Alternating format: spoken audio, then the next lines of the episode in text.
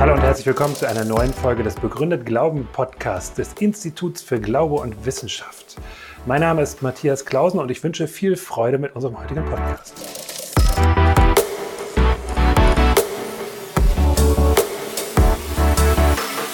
Die Naturwissenschaft befasst sich mit Vorgängen innerhalb unserer Welt, mit Zusammenhängen in unserer Welt, mit Abläufen, und zwar mit regelhaften Abläufen. Sie sucht nach Zusammenhängen von Ursache und Wirkung, nach zugrunde liegenden Prinzipien, nach verallgemeinernden Gesetzen, wo man mehrere verschiedene Dinge durch dasselbe Gesetz beschreiben kann. Wissenschaft befasst sich mit empirischen Dingen, die wir in der Natur beobachten können. Sie muss nachvollziehbar sein für jemand anders. Wissenschaft versucht, verallgemeinernde Prinzipien zu formulieren. Dinge, die zunächst mal keinen Zusammenhang zu haben scheinen, auf gemeinsame Prinzipien zurückzuführen oder von einem Gesetz abzuleiten. Ereignisse in der Vergangenheit hinterlassen Spuren. Und diese Spuren können wir empirisch untersuchen. Wir können sogar Vorhersagen machen darüber, was für Sorten von Spuren wir finden müssen, wenn gewisse Ereignisse stattgefunden haben. Und so kann Wissenschaft sich auch mit einmaligen Dingen befassen, die in der Vergangenheit abgelaufen sind.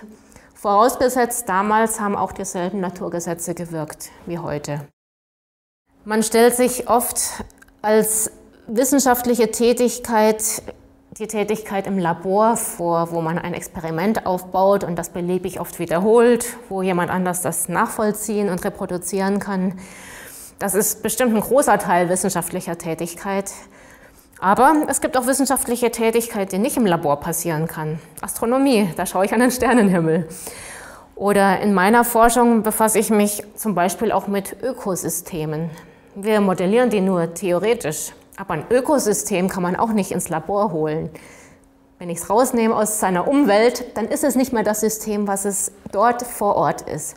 Ich kann aber vor Ort hingehen, empirische Untersuchungen und Messungen machen. Jemand anders kann auch hingehen und prüfen, ob, ob sich so verhält, wie ich schreibe oder behaupte. Naturwissenschaft arbeitet empirisch, das heißt, sie arbeitet in enger Verbindung zur Natur. Sie versucht aus der Natur abzulesen, wie die Natur ist, statt dass man nur im Zimmer sitzt und sich das ausdenkt, wie Natur sein müsste oder sein sollte. Also man geht an die Natur, stellt Fragen an die Natur, macht Experimente und Beobachtungen, Messungen. Das ist die Vorgehensweise der Naturwissenschaft. Letztlich denke ich, gibt es nichts innerhalb dieser Welt, an das man grundsätzlich nicht mit einer wissenschaftlichen Fragestellung herangehen kann. Grenzen der Wissenschaft sind da, wo man durch Beobachtung nichts erreichen kann. Zum Beispiel Philosophie, Glaube, das sind ganz andere Zugänge zur Wirklichkeit. Mathematik ist vielleicht so ein Grenzfall, ist ja eine Welt für sich.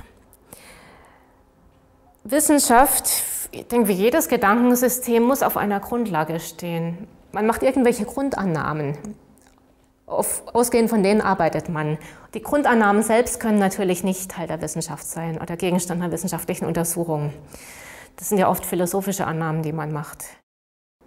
Grenze der Wissenschaft ist auch da, wo einmalige Ereignisse sind. Nehmen wir Wunder. Beispiel Auferstehung Jesu. Das ist ja der Kern des christlichen Glaubens.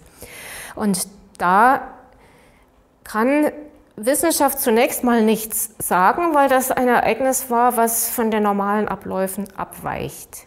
Und Wissenschaft kann nichts darüber sagen, ob einmalige Ereignisse verboten sind oder erlaubt. Wissenschaft sagt nur, was regelmäßig passiert, wiederholbar, nachvollziehbar.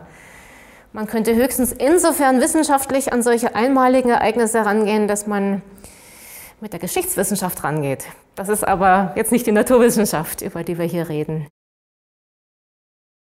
Danke fürs Zuschauen oder Zuhören. Wenn es Ihnen oder euch gefallen hat, dann hinterlasst gerne einen Kommentar auf unseren Social Media Seiten oder auf unserer Website im Kontaktformular oder schickt uns eine E-Mail. Wir freuen uns von euch zu hören.